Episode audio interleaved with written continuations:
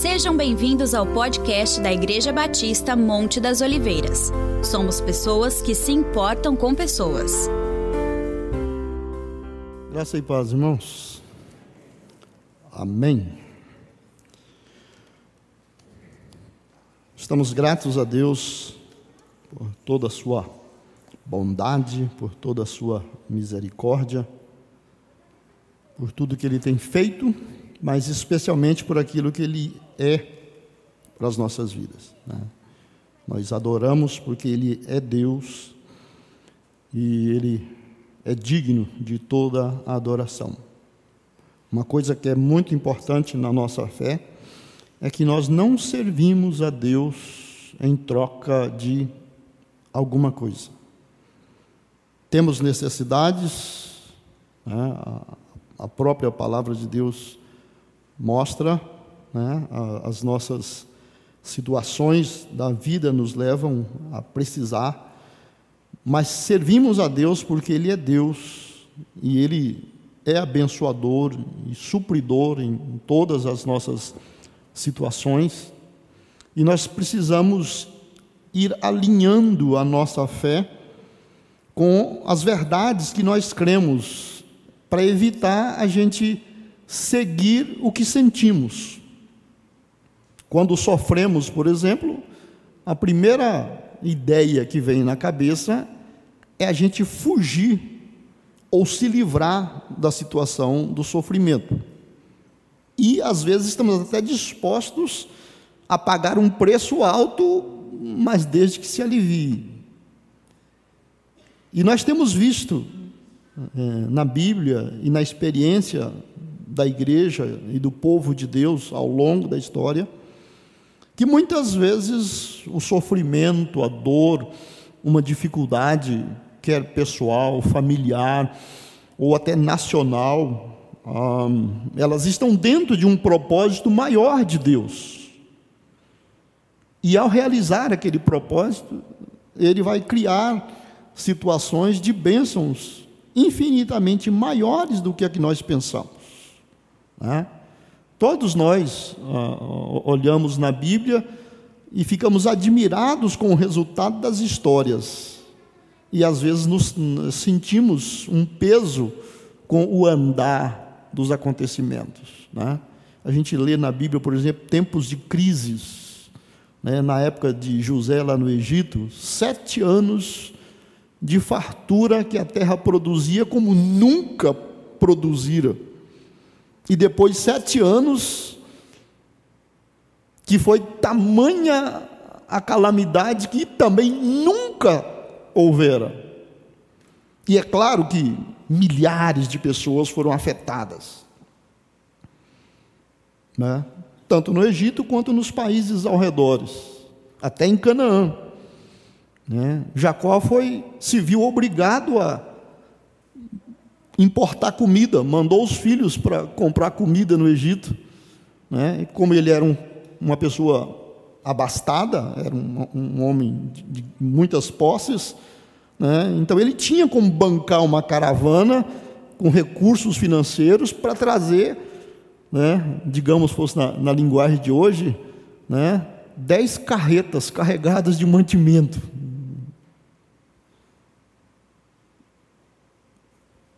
E José teve condição de pagar as dez carretas e devolver o dinheiro das dez carretas.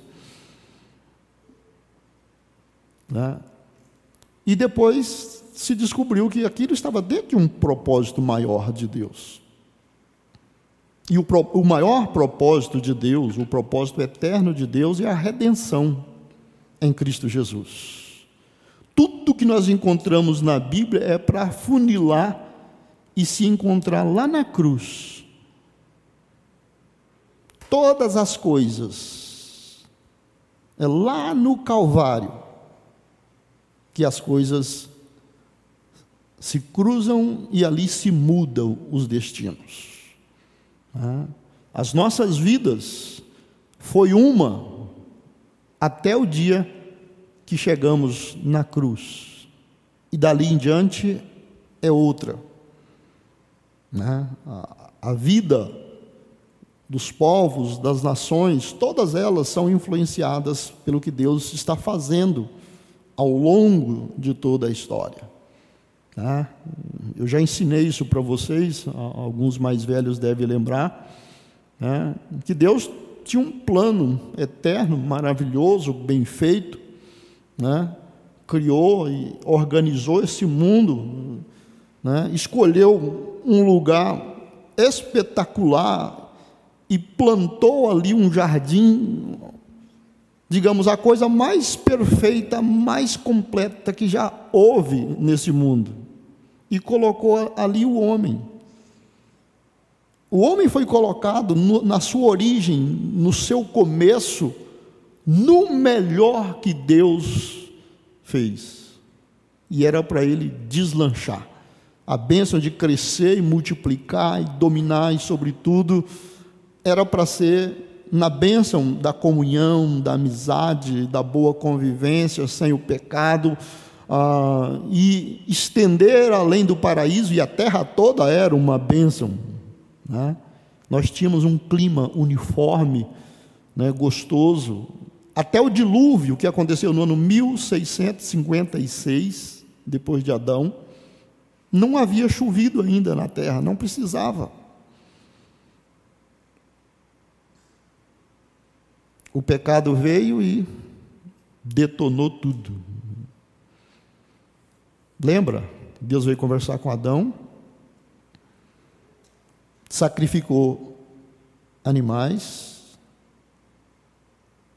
as vítimas substituíram os dois pecadores, e da pele Deus fez as vestes. O começo da obra da redenção. E ali se abriu-se um parêntese na história. Então, tudo o que está acontecendo, desde aquele dia até o dia que nós chamamos de o juízo final, o dia do grande trono branco, quando todos vão comparecer diante do grande trono e fazer o acerto final de contas, ali fecha. E o plano eterno volta a ter sequência. Então, muita coisa ruim, difícil que está acontecendo faz parte. Né? Sofrimentos nossos, das pessoas, das nações, né? muita injustiça, ah, todas essas coisas ah, ah, são difíceis e também são difíceis para Deus. Né? Não, imaginemos que Deus olha lá do céu e fica, ah, que tédio, morreu mais 3.650. Ah, cada pessoa é de extrema valia para Deus. O Senhor Jesus é Deus. E ele disse que o mundo inteiro, não falou o planeta Terra, o mundo inteiro e as suas riquezas não pagam uma alma o que daria o homem em resgate da sua alma? Então, o que vocês acham de um grande investidor perder uma propriedade com esse valor e perder muitas? É muito difícil para Deus, é dolorido para Ele, mas faz parte do pacote dele ter nos criado com liberdade de escolher. Ele nos criou com a capacidade de escolher nos deixou escolher, nos deixa escolher e sempre nos deixará escolher. E nem sempre as nossas escolhas são boas. Mas Ele respeita. Senão nós viraríamos robôs programados para obedecer os comandos. E não somos. Nós somos a imagem e semelhança de Deus, com caráter, com personalidade, com emoções, com vontade, e podemos usar os meios lícitos e abençoados para construir a nossa vida, ou podemos tomar atalhos e tomar caminhos que são mais fáceis. Né? Quando agimos egoisticamente, pensando só em nós, só no nosso conforto, só no nosso prazer, ou só no nosso bem-estar, ah, nem sempre são as melhores decisões. E Deus sempre agiu e sempre agirá pelo amor. Deus é amor. E vocês sabem, né, como, como diz os românticos de plantão, quem ama sofre. Né? Amar e não ser correspondido é dolorido. E nós temos muitas dessas histórias na Bíblia, Deus se referindo à, à traição que o povo dele faz, Israel, a igreja. Ah, ele compara em alguns lugares com o casamento. Alguém já leu o livro de Oséias? Se não, leia para você ver. Né? Deus usa o profeta como uma, uma, um teatro ao vivo para explicar para Israel o quanto Deus os amava e o quanto eles eram insensatos, desprezíveis e não valorizavam. Né? Então há essas coisas que nós precisamos considerar diariamente no nosso caminhar com Deus. Virmos ao templo para adorar juntos é um tempo que separamos para juntos nós celebrarmos a Deus. Isso é maravilhoso, isso faz parte da nossa fé. Nós formamos um corpo. Aqui é um corpo local, e na cidade tem outros. E no mundo todo tem outros e todos juntos formamos um só corpo em Cristo. E um dia vai estar todos reunidos. Isso vai ser maravilhoso. Então nós temos que perseverar, temos que persistir. Né?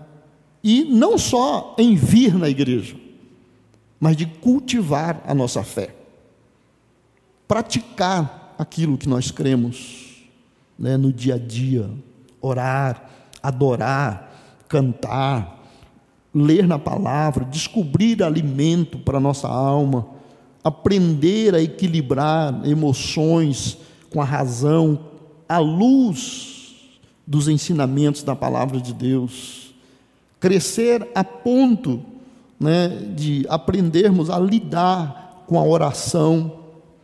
Né? A oração não é um jogo, onde quem pode tudo está lá com as mãos cheias, e se ele gostar do jeito que a pessoa fala, ele joga um. Não é assim. Não é assim. O primeiro propósito da oração não é pedir, é reconhecer quem Deus é. Isso é adoração. Quando os discípulos pediram a Jesus que o ensinasse a orar, né, e ele então deu um, um modelozinho, escreveu uma, uma sentença, falou: ó, o, o modelo de orar é assim, é baseado nisso. E ali ele começou. E por onde que começa? Adoração, reconhecimento de quem Deus é. Pai nosso que estás nos céus santificado seja o vosso nome. Meu Pai, que está no céu, sagrado, bendito, abençoado, separado de tudo, seja o teu nome. Então, é a experiência de culto. Há um tempo atrás eu fiz uma série de mensagens, ah, nós estávamos ah, na, nas lives, vocês podem voltar lá no YouTube, os meninos dão um endereço para vocês, sobre a, manifestação da glória de Deus. E nós vimos aquela experiência de Isaías no capítulo 6. Né? No ano em que o rei Uzias morreu, eu vi o Senhor A vida toda ele foi no templo adorar e nunca tinha tido uma experiência com Deus, até aquele dia. E ele viu como se Deus estivesse sentado num alto e sublime trono, cheio, revestido, rodeado de glória. Seres celestiais ao redor, o adorando ininterruptamente, igual a gente vê também em Apocalipse: Santo, Santo, Santo é o Senhor dos Exércitos. Toda a terra está cheia da sua glória. E ele dizia que a, a visão era tão monstruosa, ele comparando o templo, né, o, o espaço físico que eles poderiam ocupar, ele falava que só a aba, né, a, a barra da veste da pessoa que ele estava vendo, cobria o templo. Né? Essa é também uma linguagem que mostra a experiência de culto de cada um de nós. A primeira visão, vamos chamar assim, a primeira ideia, a primeira noção que a gente precisa ter quando vai adorar a Deus é da grandeza dele, de quem ele é e que ele está presente. Se a gente não tiver essa noção, não é um culto, é uma reunião. Pode ser até uma reunião religiosa, bem elaborada, bonitos cânticos, pessoas falando palavras lindas. A gente sente uma energia e volta para casa do mesmo jeito. Mas isso não é culto. Culto é uma experiência pessoal, íntima que você contempla Deus e Deus fala e você responde. Se Deus chama, a gente atende, como foi naquela experiência de Isaías. Né? Deus falou: estou com um problema, estou precisando de enviar alguém, mas a quem? E ele responde: Eis-me aqui, envia-me a mim. Eu me disponho. Né? Às vezes o que Deus quer não é um missionário, como foi o caso de Isaías. Ele quer uma, uma entrega nossa, algo que a gente está retendo, que a gente está segurando, né? algo que a gente não quer abrir mão. E Deus vai esperar pacientemente que chegue né, o momento da gente atingir esse nível de comunhão e então, como adoração, a gente entrega. Né? Então, uma experiência de adoração nos faz crescer, nos faz experimentar mais daquilo que teoricamente a gente acredita. Teoricamente a gente acredita. Quando você pratica uma verdadeira adoração, as outras coisas começam a fluir melhor. Nós fizemos um, há um tempo atrás um, um trabalho maravilhoso, uh, chamado 49 Dias com o Pai, um livro de meditação, lembra? E ele ensina como a gente, os 49 dias é exatamente para a gente ganhar hábito de praticar a, a meditação. Ler a palavra, assimilar a verdade que está ali naquele texto, né? Escrevê-la para a gente não esquecer, compartilhar essa mensagem com alguém e, especialmente, aplicar. Né? O que é que Deus falou comigo? O que é que Deus me ensinou? O que eu aprendi? E aí então a gente personaliza aquilo.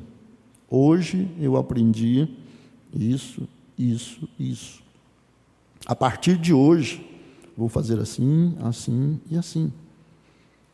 Cada dia que a gente aprende uma pequena lição, é como se você colocasse uma moedinha no cofre ou plantasse uma sementinha né? Vamos usar a, a figura da semente, é melhor. Você planta uma semente e ela cresce e ela vai um dia produzir frutos. Né? Tem sementes que são muito rápidas, elas frutificam logo. E tem outras que levam anos, anos. Né? Lá na, no Oriente Médio, se alguém planta uma tamareira, por exemplo, ela leva quase 100 anos para começar a produzir. E ela vai para mais de mil produzindo. Né? A gente planta um pé de alface, entre 30 e 45 dias você come. Ou então, em meia hora de sol quente, ela acaba. Né? Algumas das nossas orações são assim, ó, você mal acabou de orar, elas já foram atendidas. Outras você vai persistir, insistir. E as suas emoções e a sua mente vai te dizer, quanto mais você ora, mais o bicho pega. Seria melhor você largar isso de lado, porque quanto mais você fala nisso, parece que quem está escutando é só o outro e não Deus. E aí as nossas emoções balançam, mas será que não é que tem razão? Não. O nosso Deus é tremendo e é poderoso. Né? Então, alinhe o seu coração ao que você crê. E na hora difícil entre o que eu creio e o que a Bíblia diz, fique com o que a Bíblia diz. Entre o que eu estou sentindo e o que a Bíblia está dizendo, eu escolho ficar com o que a Bíblia diz. Ela não falha, ela é palavra de Deus e ela é eterna. Quanto mais Bíblia, quanto mais palavra de Deus na nossa vida, melhor. Melhor. Nós amamos esse livro e temos, eu tenho várias, acho que mais de dez. E alguns de vocês também, tem muitas. Isso aqui, gente, ó, é um livro. Um livro. Se ele cair na piscina, na água, ele dissolve. Se cair num fogo, se houver um incêndio na minha casa, todas as minhas Bíblias vão virar pó. Bíblia, palavra de Deus, na nossa vida, é aquela que eu li, que eu memorizei, que eu deixei plantar e nascer no meu coração. Essa é palavra de Deus na minha vida. Vou deixar minha Bíblia aberta no Salmo 91. Ai, que nem o cão vai lá na minha casa. Ele vai e rouba a sua Bíblia ainda.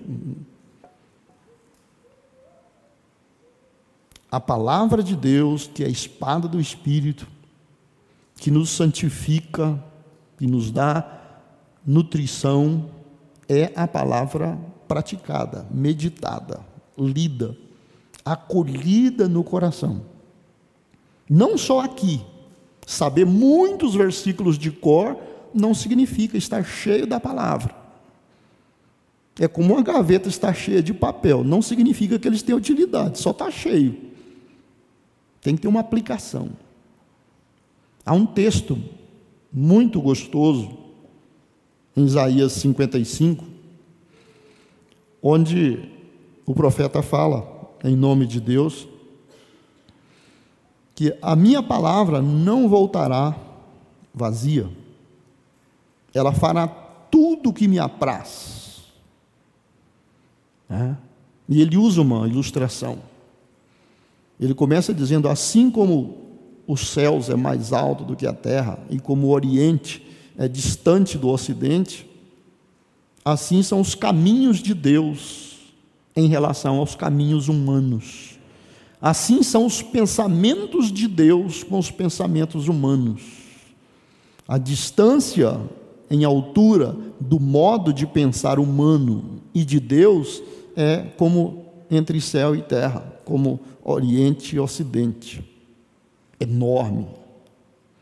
E aí ele entra mas a minha palavra não voltará vazia. Assim como a chuva desce do céu e rega a terra, e dá pão ao que semeia, e alimento para o que trabalha, assim será a palavra que eu enviar, ela não voltará vazia.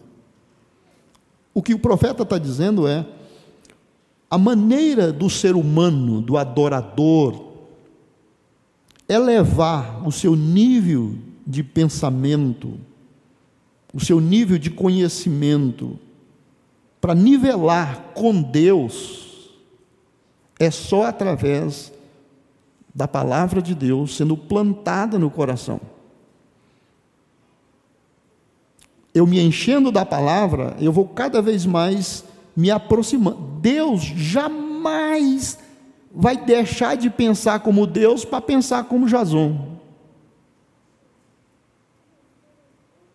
Ele quer que eu suba. Se ele ficar igual eu, ele deixa de ser Deus. Então ele quer que a gente eleve. E isso se faz através da prática, da meditação na palavra, de se encher da palavra, encher do conhecimento da palavra.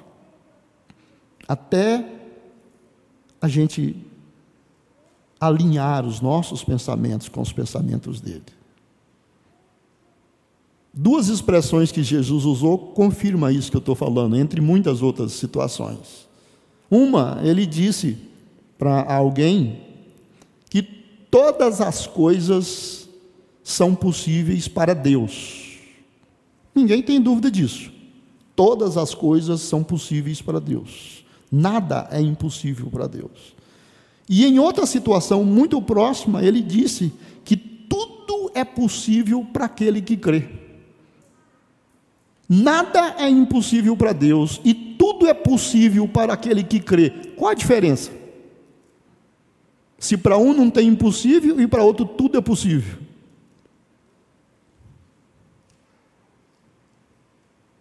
Entenderam? Para Deus nada é impossível. Quem crê, tudo é possível. Chegar nesse nível é o nosso desafio. Mas Deus não nos dá uma ordem impossível de ser cumprida. E para facilitar esse trabalho, a primeira coisa que ele fez por nós após nos salvar, foi colocar o Espírito Santo para morar em nós. Quantas vezes eu tenho repetido aqui nesse púlpito, não podemos viver a vida cristã pelos nossos esforços. Não se pode vencer o pecado, a tentação, o mal ou qualquer coisa por esforço próprio nós vamos fracassar.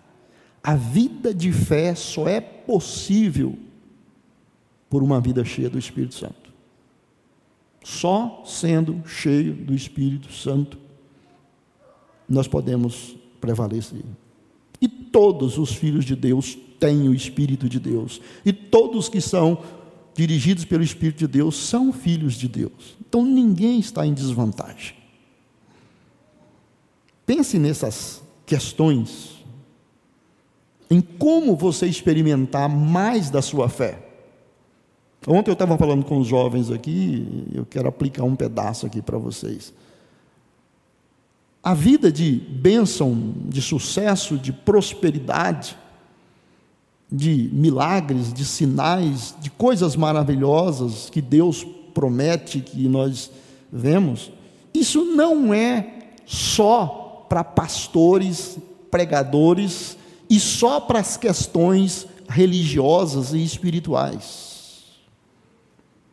Deus quer todo esse sucesso e todas essas possibilidades acontecendo em todas as áreas das nossas vidas. Todas as áreas das nossas vidas. Algumas pessoas dizem que é bom ter uma religião porque isso traz paz interior, porque o mundo é terrível. Então as pessoas começam a vir para Cristo para ter um consolo, para aguentar as pontas até o dia que ele vier. E não é isso que Deus tem para nós. Não é só isso. Ele prometeu conforto, consolo, todas essas coisas. Mas você não pode aceitar a bênção de Deus só na área espiritual. Quando eu oro e peço uma coisa espiritual, então é dentro da vontade de Deus, e aí acontece. Se for nas outras áreas, não é, não, não é verdade. Deus quer que a sua família, o seu trabalho, os seus negócios, os seus sonhos, os seus projetos, todas as coisas da sua vida prosperem. Gênesis 26 conta a história de uma crise, né, uma outra crise grande em Israel, em Israel não, não existia Israel, era Isaac ainda, né, nem Israel existia ainda fome extrema.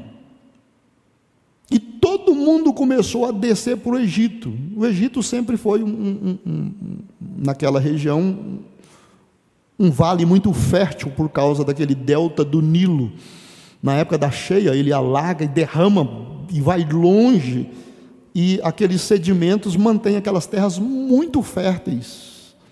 Então, o Egito sempre foi uh, abençoado nessa área e, e era um dos lugares que essas dificuldades quase não chegavam. E todo mundo em Canaã começou a desfazer e perder o patrimônio, e todo mundo descer para o Egito para sobreviver. E Isaac estava arrumando a mochila para viajar, e Deus falou com ele: Não vá, fique nessa terra, e eu serei contigo e te abençoarei. Leia lá em Gênesis 26. Fala que ele ficou e ele plantou naquela mesma terra, e naquele mesmo ano ele colheu cento e tantos por cento de tudo que ele plantava. De maneira que ele foi enriquecendo e engrandecendo em propriedades, em gado, em empregados e servos e servas. Enquanto todo mundo na crise estava perdendo tudo, Alguém falava, estou vendendo minhas galinhas, Isaac, eu estou comprando. Estou vendendo meus três boizinhos para eles morrer, estou comprando. Estou vendendo meu gado de leite, porque não dá mais leite. Traz para cá. Agora vou ter que despedir meus empregados. Estou contratando, manda para cá. Nós encontramos isso em diversos outros. Fomos chamados para ser sal e luz. E uma das maneiras, o mundo tem uma visão muito material, muito materialista. E uma das maneiras deles verem a diferença que há na nossa vida é quando eles veem que aquilo que nós pregamos acontece. Na saúde, no trabalho, nas coisas que se encaminham, sucesso na família, nos estudos, e eles veem que aquele pessoal lá parece que não tem tribulação, parece que não tem dificuldade, a coisa está feia e eles só estão. E eles querem saber. E aí Pedro fala: estejam sempre prontos para responder com paciência a esperança que eles pedem para vocês, onde está fundamentada a vossa esperança. Então, a, a minha chamada hoje aqui é exatamente para isso. O que é que eu creio? E o quanto isso tem impactado a minha vida? E como eu posso crescer nisso? Como eu posso fazer mais e melhor para Deus, para minha família, para minha igreja, para minha comunidade local? Eu tenho uma sede, assim, um desejo muito grande de ver Guararapes abençoado. Eu oro por isso desde quando eu cheguei. Desde quando eu cheguei. E em algumas circunstâncias eu já vi que algumas coisas que acontecem em outras cidades não acontecem em Guararapes. Já vi que algumas situações a gente consegue sair melhor do que outros lugares. E não é o Jason, e não é a Monte das Oliveiras, é Deus atendendo ao clamor do seu povo. Quando eu olho para a história da Monte das Oliveiras, há 30 anos atrás, e olho o que nós somos hoje, eu sou testemunha de como Deus abençoa e transforma.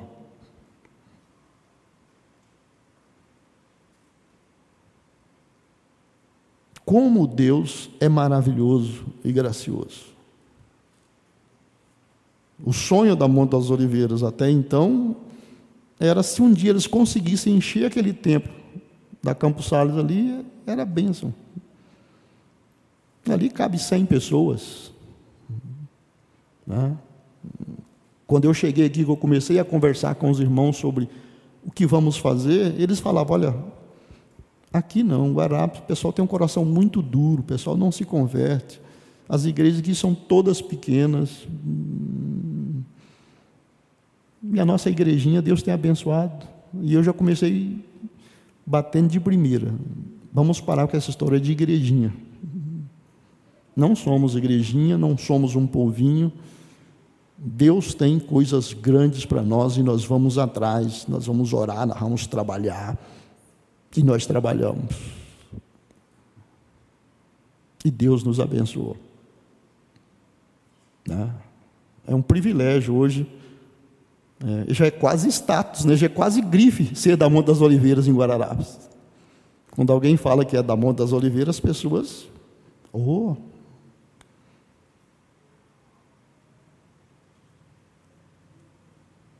E Deus tem coisas maiores ainda para nós. Junto com o nosso crescimento, com a nossa prosperidade, virá a prosperidade da nossa cidade, virá a prosperidade da nossa região, virá muitas outras coisas, não só daqui e não só para aqui, mas através daqui Deus fará coisas muito grandes. E você tem parte nisso. Deus tem coisas muito boas para a sua vida. Você tem que acreditar na sua fé. Adorar o seu Deus, mas adorar mesmo ah, eu não sei muito orar, não tem problema. Para lá no seu quarto, no banheiro, lá no quintal, levanta as mãos, canta um desses cânticos aqui. Se você não souber a letra, não tem problema errar, canta com outra letra, chora, deu vontade de chorar, chora. Pega textos da Bíblia, enche a sua oração de versículos. Você nem precisa saber onde é que eles estão, só vai citando recheando a adoração de salmos, de expressões que falam da grandeza de Deus. Em pouco tempo, seu coração vai estar transbordando de alegria e passar um momento com Deus é, passa a ser uma necessidade e não mais uma obrigação de ter que fazer. A gente cresce por dentro. Né? Nós somos grandes e fortes por dentro, a partir do nosso coração, a partir do nosso espírito, a partir da nossa alma. E só a palavra de Deus pode produzir essas mudanças. Né? E vocês têm recebido muitas palavras abençoadoras. E Deus vai nos fazer crescer muito. Amém? Ah, isso é só a introdução. Né? Mas eu prometo não. Nós estamos falando na, na, nas últimas vezes sobre os mandamentos recíprocos, aquelas ordens onde nós cuidamos uns dos outros, abençoamos uns aos outros. E eu venho enfatizando que quanto mais a prática da mutualidade, desses mandamentos recíprocos, acontecer no meio da igreja, mais fácil fica para o mover do Espírito Santo através dos dons, dos ministérios e das habilidades. Tudo que você tem na sua vida, em termos de conhecimento, habilidade, capacidade, todas essas coisas são presentes, são dons, são graça de Deus para ser utilizado em algum lugar, em alguma época, com algum propósito. Tem coisas na vida que a gente aprendeu quando era criança e a gente pensou: para que serve isso? Isso nunca vai ter utilidade. E de repente vem um novo nascimento, vem uma vida de fé, você começa a crescer e o Espírito Santo começa a te guiar e você vê que aquilo é útil. Deus construiu a nossa história né, e os dons e as habilidades. A palavra dons que nós usamos na Bíblia, em português, é do grego carisma. É o mesmo que presente, uma graça. Os dons são graça de Deus. E nós já nascemos com algumas. Vocês já foram, ou já viram, né? nem todos nós já fomos, né? e, e, nem fizemos, mas quem já fez, ou todo mundo a gente sabe, que você, ao comprar um carro zerinho, lá na concessionária, ele te pergunta: você quer completo? Se você falar, eu quero o top, ele já vem com tudo. É só você ter bala na agulha. Mas se você não pode o top, você pode isso, aquilo. Aí você vai montando e agregando valor àquilo. E o carro já foi feito para que aquilo se encaixe, caso você queira colocar. Não tem que adaptar o carro para aquilo. Quando nascemos, Deus já nos criou com a capacidade desses dons e dessas habilidades, hora que quisermos permitir, elas já estão prontas. Elas encaixam na nossa personalidade, eles encaixam no nosso modo de agir, na nossa é, nosso temperamento. Tá? Quando a gente pede a Deus para ser batizado com o Espírito Santo, os pentecostais, por exemplo, né, acreditam que na hora que você é batizado com o Espírito Santo, você fala em língua. Quem já foi numa vigília ou numa reunião de oração, daquelas que o fogo cai, pessoas são batizadas com o Espírito Santo, você vê que tem hora que tem, tem pessoas que a alegria se manifesta, ah, ele fica incontrolável, ele não se contém, ele não se cabe dentro de si, e chora, e bate palma, e ajoelha, e, esmurra, se humilha. Ele, ele, é tomado por algo, e tem o Jason da vida que fica lá assim, ó. Deus me criou assim. Ele sabe que eu sou assim. Se um dia eu começar a pular aqui sapatinho de fogo, por favor, os primeiros aí, sobe aqui, pula em cima e segura, porque a coisa está feia.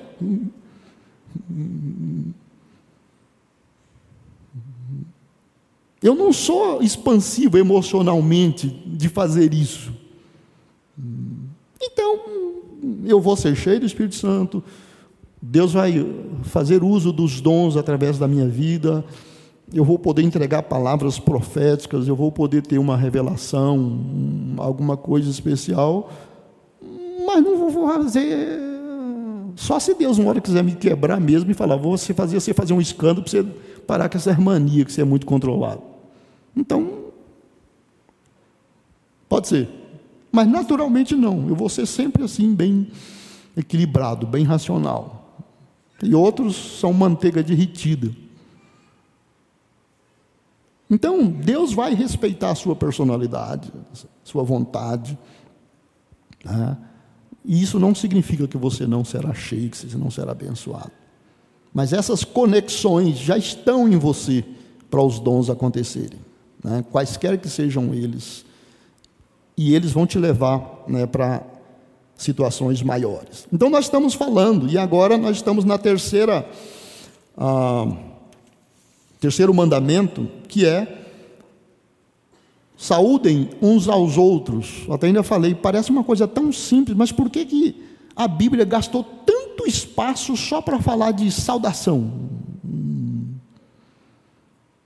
Porque ela tem uma finalidade muito grande, muito útil para o corpo de Cristo. Né? Ela tem a ver com a comunicação. Né?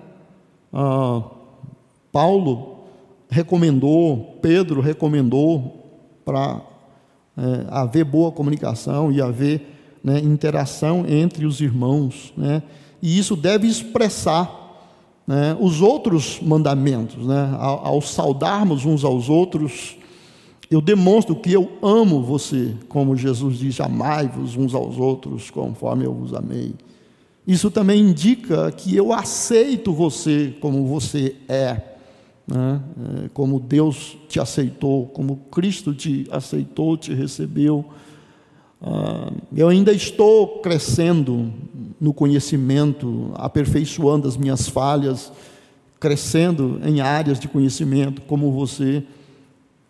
Mas mesmo assim, nós nos aceitamos uns aos outros, e a minha saudação implica isso: que eu te amo, que eu te aceito, que eu reconheço você como parte desse mesmo corpo. Né?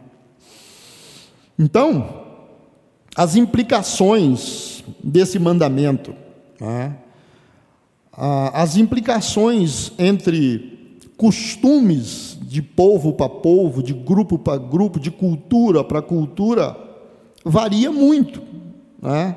E isso vai alterar essa forma como essa saudação pode ser feita, mas não altera a essência dela, né? E por causa dessa diversidade, desse caldeirão cultural, né, e das diversas formas que os seres humanos expressam dentro dos seus grupos, né, então não é possível, dentro da, da, das Escrituras, que fosse elaborada uma lista bem específica dizendo isso só pode ser feito assim. Então, o jeito certo é assim. Não, não existe e não teria como fazer isso. Né? Eu posso dizer que salvação só tem um jeito: ou é através de Jesus, ou não tem salvação. Eu posso afirmar que santificação só através do sacrifício de Cristo, aplicação da palavra de Deus. A justificação, nós somos pecadores, erramos, falhamos, Deus nos aceita e nos justifica. Isso é feito por causa do sacrifício de Cristo, só tem esse jeito. Nós vamos ser arrebatados, só tem um jeito. Jesus vem e faz isso. Tá? Só tem um jeito de se tornar filho de Deus, por adoção. E é o Espírito Santo que faz isso no momento que a gente entrega o controle da nossa vida para Ele. Essas coisas são específicas, são doutrinas básicas, não tem outro jeito. A nossa fé ensina que só há um Deus verdadeiro.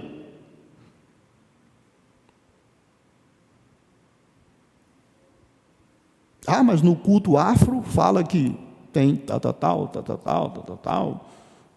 Os nórdicos falam em Odin, Thor. Os gregos falam em Dionísio, Afrodite. Para nós, há um só Deus e Pai, uma só fé e tudo mais.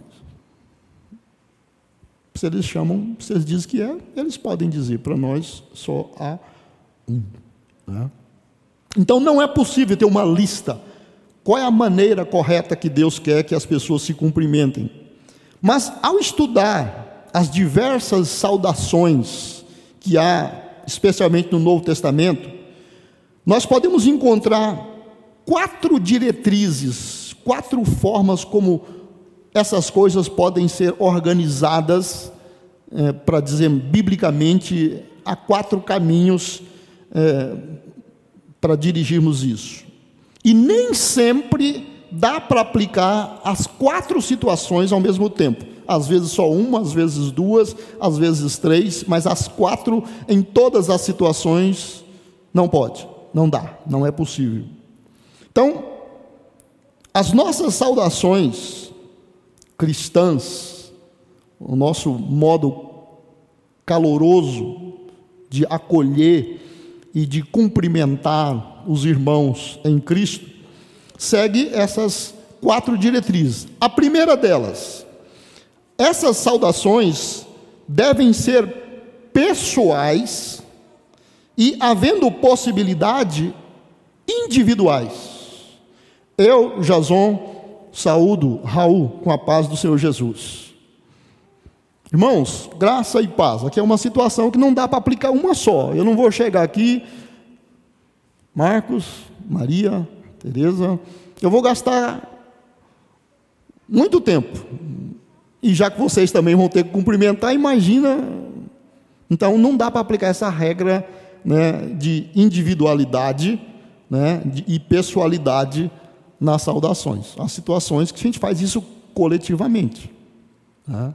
Então, elas devem ser oferecidas, né, dentro, havendo possibilidade, ser pessoais e individuais. Por exemplo, lá na terceira carta de João, nós vimos isso há poucos dias, no versículo 15, João escreveu o seguinte: A paz seja com você. Seus amigos daqui mandam lembranças. Por favor, envie minhas saudações pessoais a cada um dos amigos daí. João escreveu para uma pessoa, enviou a sua saudação, e os irmãos que estavam com ele também mandou saudações, e ele pediu que aquela pessoa retransmitisse para os irmãos né, a, a saudação dos irmãos e do próprio João. Então, elas eram pessoais e não havendo possibilidade, no caso entre os dois que estavam se correspondendo, eram pessoais, mas os outros teriam que ser coletivas. Né? Segunda diretriz, elas devem ser oferecidas com imparcialidade. Ou seja, eu não posso cumprimentar o Raul, mas não cumprimento a irmã Cida. Se nós tiver todo mundo ali, você passar e me cumprimentar e não cumprimentar o outro, alguma coisa está errada. Ou eu cumprimento todo mundo, menos fulano. A saudação, ela precisa ser oferecida com imparcialidade. Porque eu acredito que aquela pessoa também é amada acolhida por Deus, e se ela crê em Cristo como Senhor da sua vida, então ela deve ser acolhida por mim. E a minha saudação deve chegar a ela também. Então, nesse caso, a gente precisa corrigir uma situação. 1 Coríntios, capítulo 1, verso 2 e 3, Paulo escreveu: A igreja de Deus em Corinto, aqueles que ele santificou por meio de Cristo Jesus. Olha aí, a igreja, então, para um corpo local, né, na cidade de Corinto, aqueles que ele santificou por meio de Jesus Cristo, os irmãos, os salvos. Vocês foram chamados por Deus para ser seu povo santo, junto com os que em toda parte invocam o nome de nosso Senhor Jesus Cristo, Senhor deles e nosso. Que Deus, nosso Pai, e o Senhor Jesus Cristo lhes deem graça e paz. Se você continuar lendo a carta de Coríntios, você vai ver que Paulo começa a, a dar uma bronca neles por pecados grosseiros que ele falou, inclusive até mandou disciplinar um irmão lá. E na segunda carta, ele manda eles receber de volta aquele irmão na comunhão. Ele fala que ele nunca tinha visto pecados tão grosseiros praticados numa comunidade. Veja bem, é os mesmos que ele está falando, que são santificados, acolhidos por Jesus Cristo. É? Muito bem. Então, a primeira diretriz é pessoal e havendo possibilidade, individual a saudação. Segundo, oferecidas com imparcialidade. Terceiro, comunicar, quando viável, reconhecimento e apreço pelo trabalho daquela pessoa. Ao cumprimentar, ao saudar alguém, quando viável, quando for uma situação mais particular, você deve incluir nessa saudação um reconhecimento pela vida e o trabalho daquela pessoa. Ao fazer isso, você vai estar abençoando ela e abençoando para que ela veja que o trabalho, o estilo de vida, o que ela é e está fazendo, tem abençoado o corpo de Cristo. É uma forma da gente reconhecer isso. Em Romanos 16, 12, ele fala: saúdem a Trifena e Trifosa, duas irmãs, né? Obreiras do Senhor e a estimada Pérside, que tem trabalhado com dedicação para o Senhor. Além dele ter mandado que saudasse aquelas irmãs, ele ainda falou: elas são batalhadoras. Ou seja, quando alguém chegasse para ela Olha, Paulo mandou saudações para a irmã, e ele disse que vocês têm sido uma bênção no trabalho de Deus. Isso vai fazer um bem tremendo para elas. Quando alguém chega para você e fala: Olha, eu quero agradecer aquele dia que você falou comigo, aquele dia que você orou comigo, aquele dia que você parou e me deu aquela atenção. Aquilo fez muito bem para mim. Aquele dia que você fez aquela visita. Então, a saudação pode incluir essa situação de você valorizar né, aquilo que a pessoa tem feito e tem sido. E a quarta diretriz sobre saudação, né, pessoal e individual, oferecido com imparcialidade e comunicar né, um elogio, um apreço ao trabalho que a pessoa tem feito. E a quarta é que a saudação cristã ela pode ser e deve ser negada, pode ser e deve ser negada a pessoas que dizendo que são irmãos e irmãs na fé, estejam praticando e ensinando doutrinas contrárias ao Evangelho. Uma pessoa que se diz cristã, mas o que ela pratica, o que ela prega, o que ela ensina é contra a doutrina bíblica do Evangelho. Essa pessoa, por educação, dê um bom dia, boa tarde, boa noite,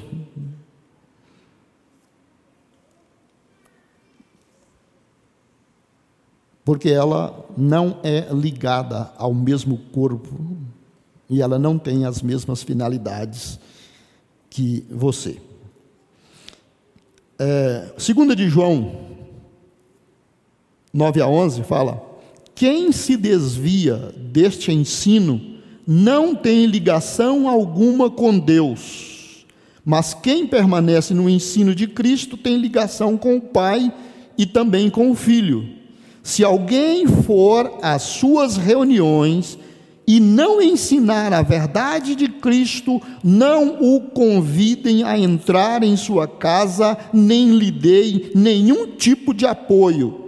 Quem apoia esse tipo de pessoa torne-se cúmplice de suas obras malignas. Ok, agora deixa eu de cascar o abacaxi para facilitar. Ah, eu sei que já tem gente com a, com a pulga atrás da orelha, eu sei disso. É o seguinte: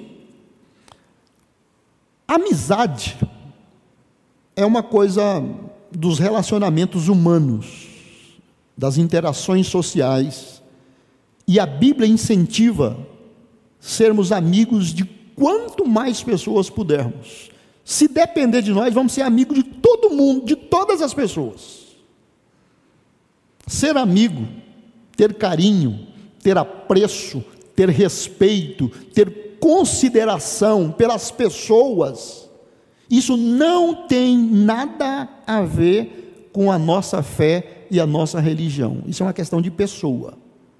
É uma questão de criação, é uma questão de, como diz antigamente, é uma questão de berço.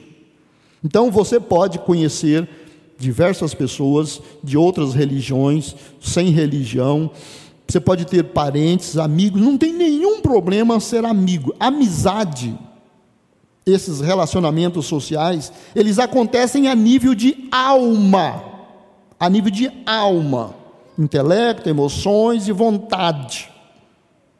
Comunhão, comunhão, tomar a ceia juntos, te chamar de irmão em Cristo, só acontece a nível de espírito e só com pessoas nascidas de novo.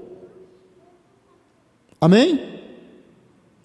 Nós temos amizade com qualquer tipo de pessoa, mas só temos comunhão com outros que têm Cristo como Senhor nas suas vidas. Essas nós temos comunhão. Andamos juntos, oramos juntos, vamos para o mesmo céu, temos o mesmo Pai, somos guiados pelo mesmo Espírito, nós temos tudo em comum. Podemos até crer em algumas situações diferentes, mas o mesmo Espírito que me levou ao novo nascimento levou aquela pessoa. Comunhão só existe a nível de espírito, não existe comunhão a nível de alma. Comunhão é a nível de espírito. Comunhão é uma atividade do espírito. Se eu tiver um conhecido, por exemplo, aqui em Guarapa eu tenho amigos que são do centro espírita. E eu tenho algumas pessoas que frequentam, que até são líderes no centro espírita aqui em Guarapá, e que gostam muito de mim, fazem questão de me cumprimentar onde me encontram, e eu os tenho em grande estima e respeito. E oro sempre para ter uma oportunidade de dar um testemunho e pregar o Evangelho. Ele continua recebendo os encostos dele, continua tomando os passes dele. Se ele me chamar um dia para ir na casa dele, é provável que eu vá. Se ele me convidar para um churrasquinho, é provável que eu vá. Eu ponho o espetinho aqui, faço uma oração antes, sacar para o lado do espeto, eu sei, essa aí, não. Mas sem problema nenhum, isso é amizade.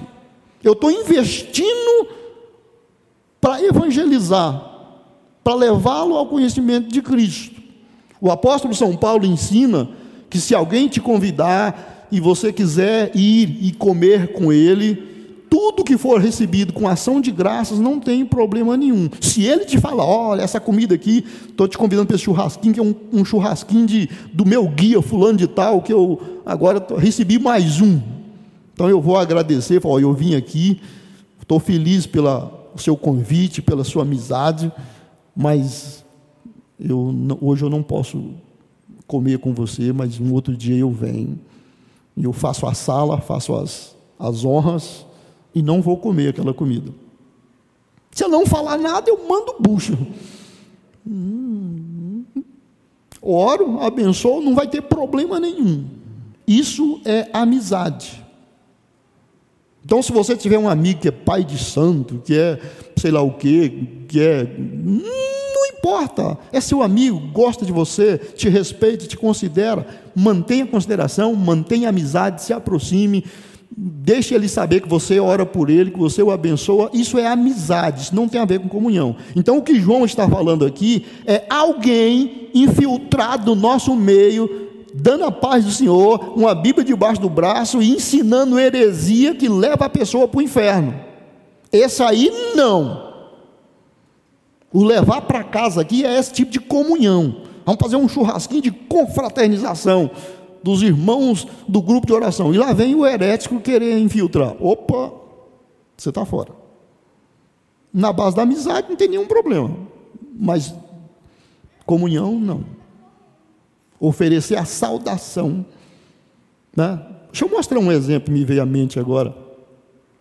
Vocês lembram que quando Maria recebeu o aviso do anjo que ela iria conceber, e o anjo contou para ela que Isabel já estava grávida de três meses, e ela foi visitar Isabel, que morava em outro lugar.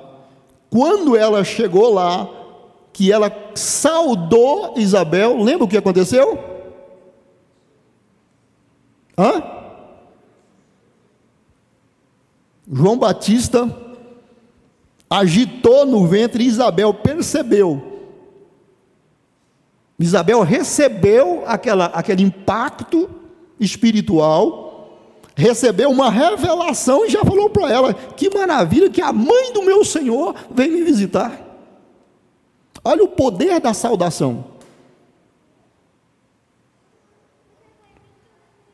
A gente não fala, pastor Jorge Linhares, né, fez um best-seller, Benção e Maldição. A gente não fala tanto que as palavras têm poder. Você imagina você cheio do Espírito Santo, cheio de fé, Edna, eu te abençoo em nome de Jesus, que a graça e a paz do Senhor te acompanhem no seu dia. Você imagina que se ela estava, por exemplo, ela saiu de casa desesperada, a coisa hoje está difícil, meu Deus, o que, que eu vou fazer? E o primeiro crente que ela encontra fala isso para ela. Você está lá numa situação crítica e alguém te manda uma mensagem, irmã, graça e paz. Que o Espírito Santo te dê sabedoria para tomar a decisão. Opa, olha aqui. Então não é só, irmão, paz, Senhor, paz, Senhor, paz, paz. Ela falada com a verdadeira intenção, com o verdadeiro propósito, é um instrumento poderoso da gente transmitir a bênção de Deus para as pessoas. Amém? Eu planejei como faria para a gente aplicar isso, e eu mudei de ideia na última hora, ah, porque iria criar algumas situações seria mais difícil de controlar. E eu gostaria que fosse uma prática controlada. Então, eu quero que você, cada um de, de você e de nós, né, pensando no valor desse mandamento de saudar uns aos outros, né, e que essa prática constante vai nos abençoar, vai nos aproximar, eu quero que durante essa semana, durante essa semana, você use as suas redes sociais e mande uma saudação para três pessoas. Irmã, irmão, pode falar do jeito que você quiser, graça e paz, a paz do Senhor, pode acrescentar um versículo, alguma coisa, e faça uma declaração. Não escreva um texto, não, uma frase ou duas. Demonstre uma, um apreço, um carinho que você tem por alguma coisa que ela é ou que ela faz e que tem significado para você. Amém? Então, escolha alguém da você conhece, que você não conhece, que está na sua rede social. Se não tiver, pergunta. Oh, eu gostaria de mandar saudação para a irmã fulana. Você tem ela? Tem. Então manda o contato dela. Manda. Três pessoas, pelo menos três. Três é tarefa. Três é tarefa. Né? Mas você pode fazer para cinco, seis, dez, tem problema. Envie uma saudação e uma, uma palavra de apreço a alguém por aquilo que ele é e por aquilo que ele tem feito, que tem abençoado a sua vida, e você vai fazer isso para abençoá-lo. Que o amor de Deus, a graça de Cristo e as consolações do Espírito Santo sejam com todo o povo de Deus, agora e para sempre. Amém. Deus te abençoe. Gostou dessa mensagem? Então compartilhe com sua família e amigos e não se esqueça de nos acompanhar nas redes sociais. Até a próxima!